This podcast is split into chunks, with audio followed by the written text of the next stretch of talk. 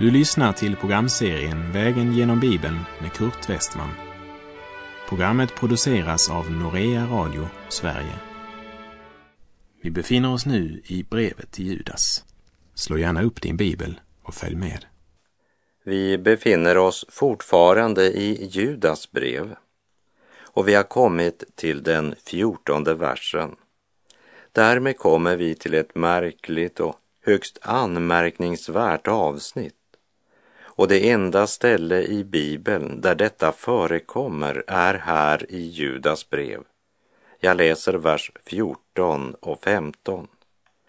Om dem har också Hanok i det sjunde släktledet efter Adam profeterat.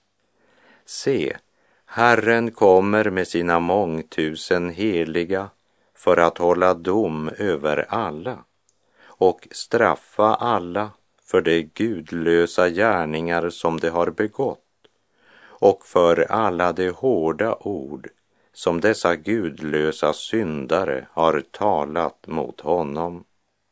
Denna profetia av Hanok återfinns inte i Gamla testamentet.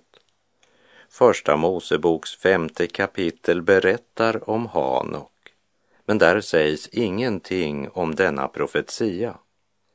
Hanok var inget vanligt namn, så vi kan vara säkra på att det är den Hanok som omtalas i Första Moseboks femte kapitel. Jag citerar Första Mosebok 5, vers 21 till och med 24. När Hanok var 65 år gammal blev han far till Metusela. Och sedan Hanok hade fått Metusela vandrade han med Gud i 300 år och fick söner och döttrar. Hanoks hela ålder blev alltså 365 år. Sedan Hanok på detta sätt hade vandrat med Gud fanns han inte mer, ty Gud hämtade honom. Så citatet i Judas brev, vers 14 och 15 är hämtat från första Hanoksboken som var väl känd av kyrkofäderna i det andra århundradet men som sedan under många århundraden förlorades bortsett från några få fragment. Den blev sedan återfunnen i sin helhet i en etiopisk kopia av Bibeln från 1773.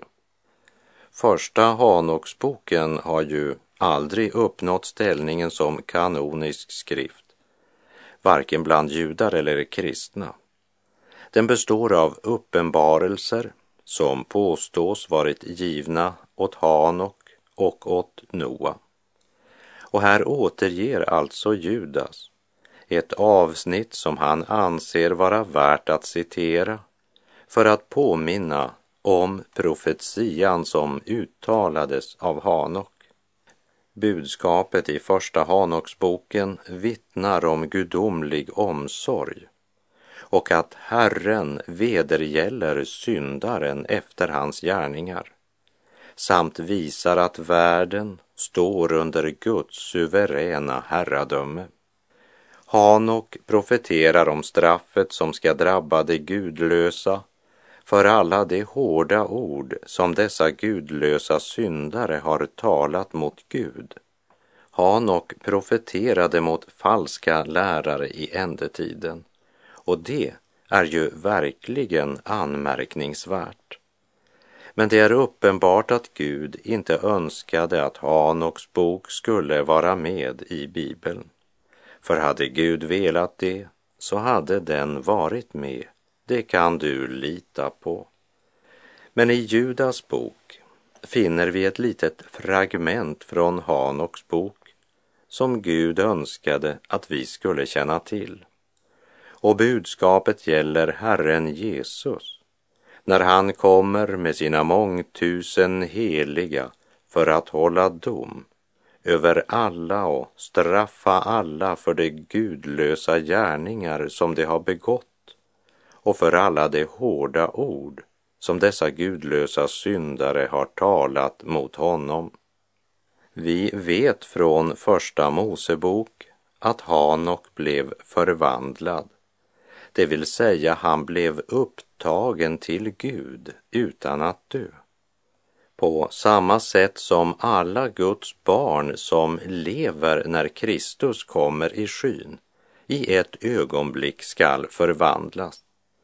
Och Paulus uttrycker det så här i Första Korinterbrevets femtonde kapitel, vers 51 och 52. Se, jag säger er en hemlighet. Vi skall inte alla insomna, men vi skall alla förvandlas i ett nu, på ett ögonblick, vid den sista basunens ljud. Ty basunen skall ljuda och de döda skall uppstå odödliga och vi skall förvandlas. Varför skall vi förvandlas? Ja, Paulus förklarar det i nästa vers. Första Korinthierbrevet 15, 53 och 54. Ty detta förgängliga måste kläs i oförgänglighet och detta dödliga kläs i odödlighet.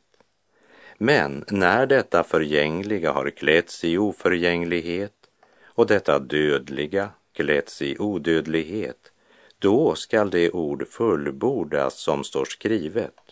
Döden är uppslukad och segern vunnen. När Paulus ska tala om denna förvandling så inleder han med att säga, se, jag säger er en hemlighet. En hemlighet? Ja, det vill säga något som inte var uppenbarat i det gamla testamentet, men som nu uppenbaras i det nya testamentet. Och det är något som inte ett öga har sett och inte ett öra har hört och som inte har kommit från något människohjärta. Men för oss har Gud uppenbarat det genom sin ande. Alla som lever på syndens och dödens jord måste förr eller senare dö. Men det finns ett undantag från den regeln. Och det är den generation Guds barn som lever när Jesus kommer igen. Deras väg till förvandling är hemlighetsfull, säger Paulus. För det måste ske en förvandling. Det går ingen naturlig, obruten linje från det förgängliga till det oförgängliga.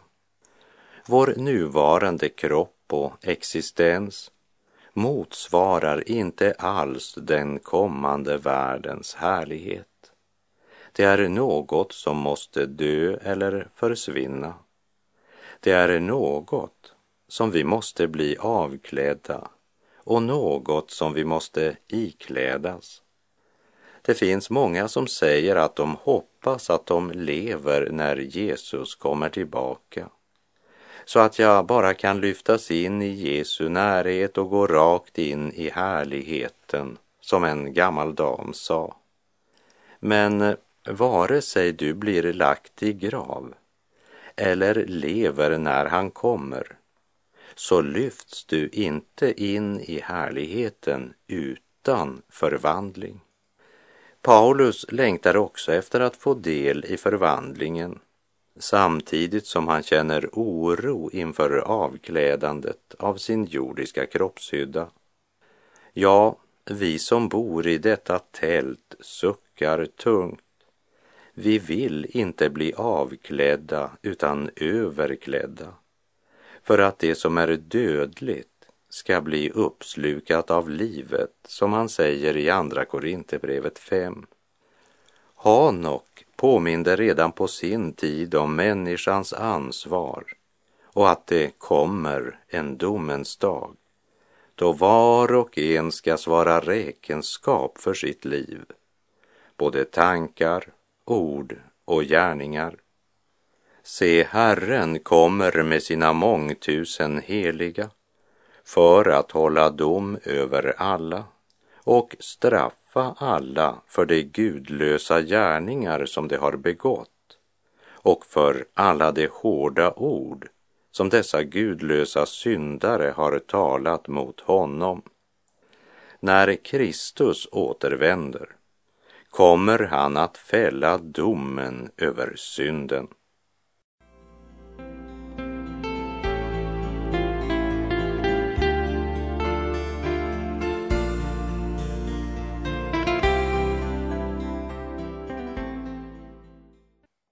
Judas talar om den dom som ska drabba villolärarna som talat om Gud på ett felaktigt sätt och som därmed fört människor bort från den väg som var deras enda möjlighet till räddning. Och han låter oss veta några av de saker som kännetecknar dessa villolärare och andliga förförare. Och det första kännetecknet är att de knotar och klagar. Judas brev, vers 16. De knotar och klagar och följer sina begär. De är stora i orden och smickrar dem de kan ha nytta av. Deras knot och klagan är nog inte så ofta uttalade högt så att det blir hört av andra mera ett surt muttrande över andra människor och över det som sker. Till exempel om det regnar när de ska på picknick eller om en kaffekopp ramlar i golvet och går sönder så säger de typiskt. Det vill säga underförstått anklagar dem Gud. Så gör han alltid. Han går hela tiden runt för att göra det surt för mig. Varje gång jag ska ha trevligt så är det något som går snett. Typiskt, säger de om alla former för motgång, stor eller liten, det knotar och klagar. Och Judas har något mer han vill nämna när det gäller falska lärare. Och det är att de följer sina begär. Och det kan alltså gälla både positivt och negativt. Det behöver inte alltid betyda omoral eller girighet. Men de följer sin egen vilja istället för att lyssna till Herrens röst och göra hans vilja. Det vill säga, det handlar om alla former för tankar, ord och gärningar som utelämnar Gud. Det kan vara en segelbåt, god musik, litteratur eller till och med religion i vilken de finner en viss tillfredsställelse. Men i sina hjärtan är de ändå modlösa. De är stora i orden, kaxiga och arroganta. De talar många och stora ord ett vackert och utsmyckat språk utan att förmedla det ljus som skapar nöd över synden hos människan. Det får mig att tänka på de två EU-politikerna som möttes i en korridor och den ena frågade vad sa du om det nya förslaget angående hjälp till fattiga utvecklingsländer? Ingenting, svarade den andre varpå den förste sa, ja, jag vet det, men hur sa du det? Judas varnar för andliga vägledare och undervisare som saknar ödmjukhet och som i sitt övermod inbillar sig att deras stora ord och självsäkra stämma är ett tecken på frimodighet.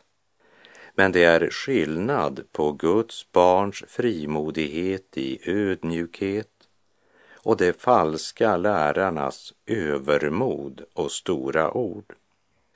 Det smickrar dem som det kan ha nytta av, säger Judas. Med andra ord, deras fokus ligger hos människan och inte hos Gud. Och det handlar inte om ord som uppmuntrar, för det är ju något som både behagar Gud och uppbygger människor. Men smicker är något helt annat. Det är ett dödligt gift som inte uppbygger utan uppblåser.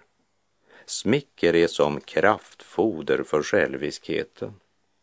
Paulus skriver så här till de troende i Rom, Romarbrevet 8, verserna 5 till och med 8. Det som lever efter sin kötsliga natur tänker på det som hör till köttet. Men det som lever efter anden tänker på det som hör till anden. Köttets sinne är död, men andens sinne är liv och frid. Köttets sinne är fiendskap mot Gud. Det underordnar sig inte Guds lag och kan det inte heller. Det som följer sin syndiga natur kan inte behaga Gud. Sund uppmuntran uppbygger, men smicker upplåser. Men Judas talar ju om sådana lärare som inte har herdesinnet och inte har omsorg för fåren, utan bara tänker på vilken nytta de kan ha, speciellt av några av dem. Och dessa som de kan ha nytta av smickrar det, smörjer egot så att säga. Judas varnar för dessa som följer sina begär, är stora i orden och som smickrar dem som de kan ha nytta av. Vi läser Judas brev, vers 17 och 18. Men ni, mina älskade, kom ihåg vad som är förutsagt av vår Herre Jesu Kristi apostlar. Det sade till er, i den sista tiden skall det finnas människor som hånar och följer sina egna gudlösa begär. Hånet består inte i ord, men i att de inte lever som de lär. De styrs helt av den mänskliga tankegången, beräknar, spekulerar över vad som är smartast att göra i var situation. Men när de tror att ingen ser dem är de inte så noga med Guds heliga vilja, Guds fruktan, helgelse och en tro som är verksam i kärlek. Så här sa Paulus till de troende i Galatien, Galaterbrevet 5, vers 6.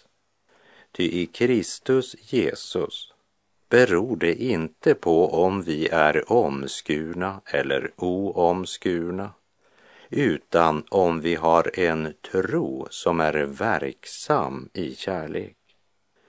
Judas varnar Guds barn och säger att de ska inte låta sig förvillas av deras stora ord och självsäkra hållningar. För de är inte drivna av Guds ande, men av andligt övermod. Med andligt övermod följer ofta sexuell lösaktighet. Kom ihåg att detta är förutsagt av vår Herre Jesu Kristi apostlar, så det borde inte komma överraskande. Ni borde vara nyktra och vakna och granska vad som blir frukten av deras tal och hållningar. Vi ska hålla oss till Guds ord. Ordet är vår ledstjärna och vår enda auktoritet till lära och liv tillbaka till källan, vänner. Memorera Guds ord och praktisera Guds ord i ditt eget liv. Låt tron vara verksam i kärlek.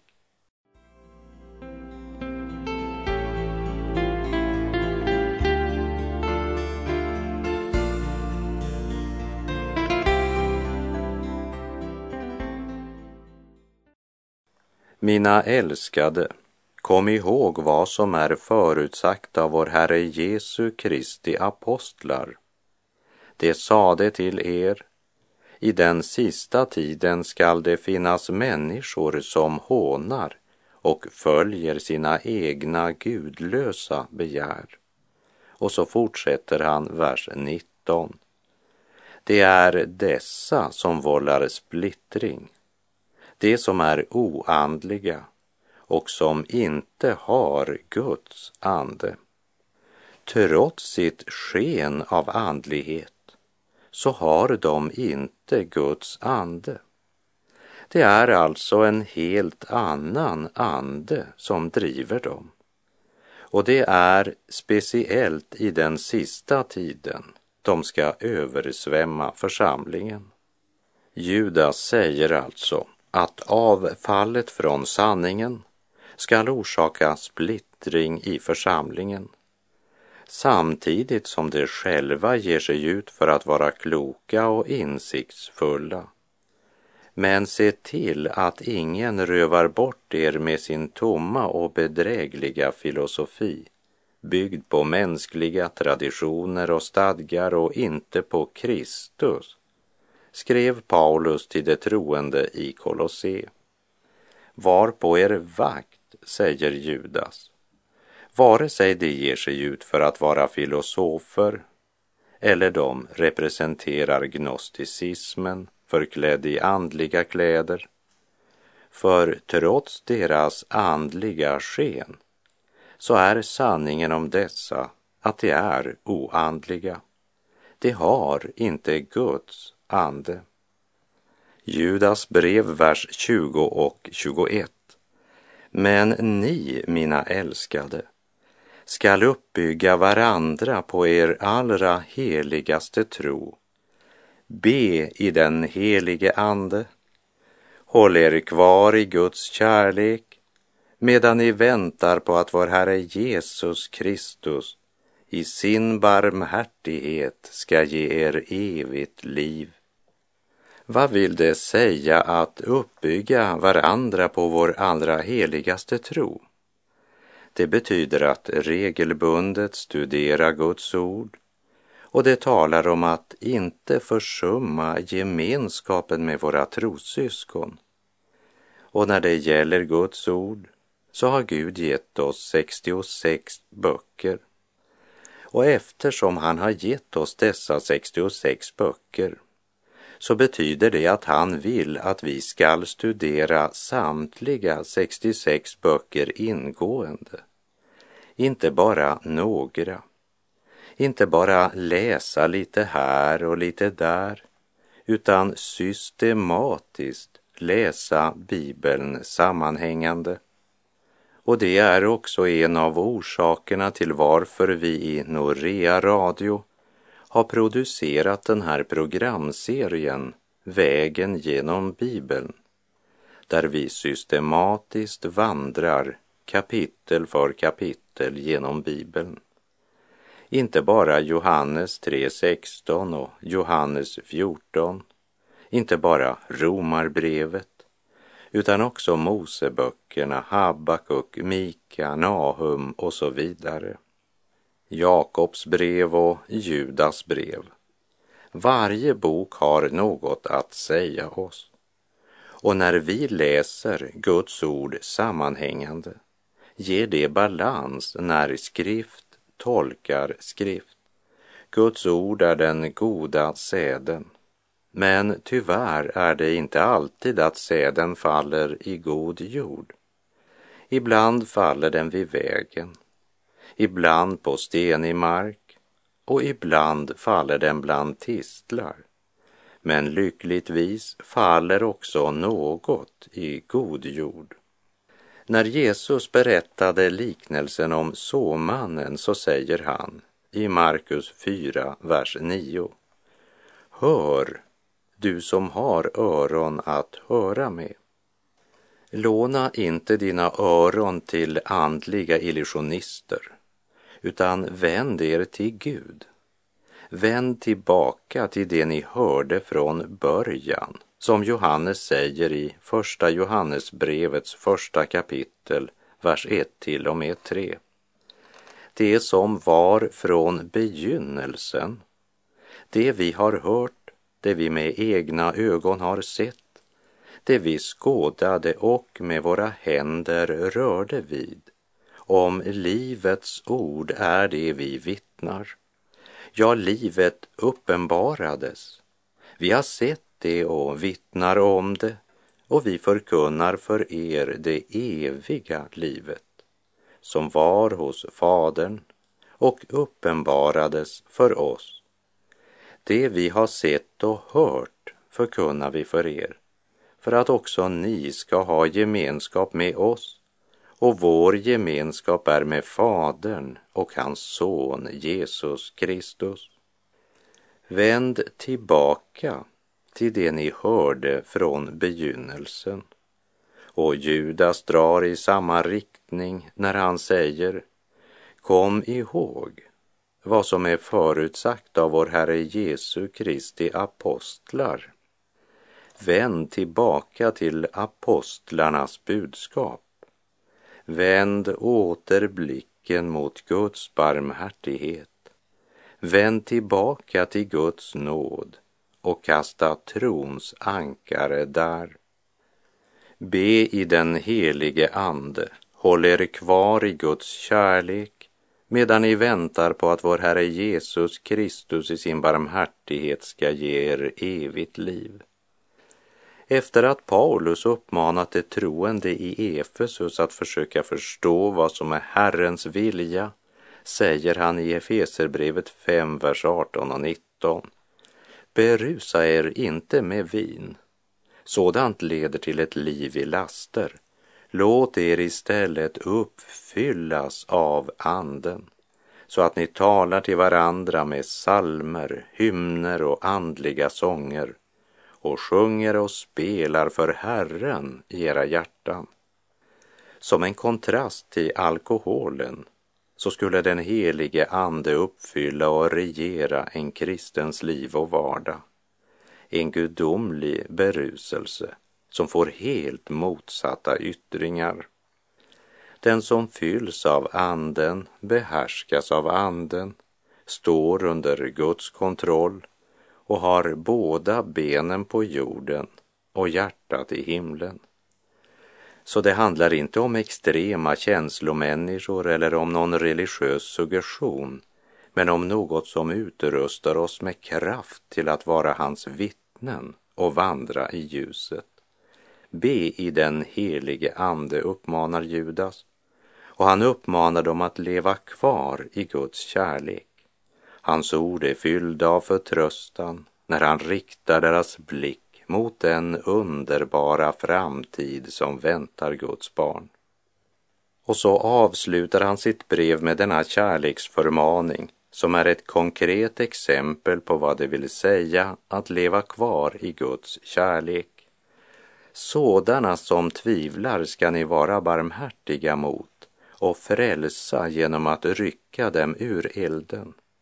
Mot andra ska ni också vara barmhärtiga dock med fruktan, så att ni till och med avskyr deras livklädnad som är nersmutsad av köttet.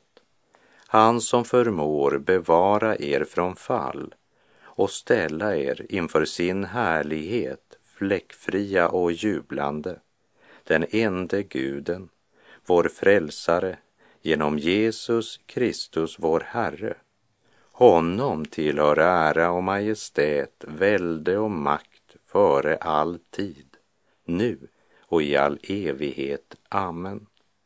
Och med det så är vår tid ute för den